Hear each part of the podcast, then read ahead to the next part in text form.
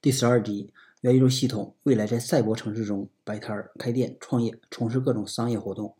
未来，如果你拥有赛博城市中的一间办公室或者一间店铺，你可以尝试一些新的创业想法，比如出售自己设计的虚拟人的服装、鞋、背包，为客户提供赛博城市中虚拟房屋的装修设计方案。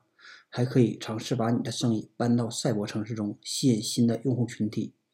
它的优点是时间自由且成本低，你可以一边晒太阳，一边在赛博城市中经营自己的生意。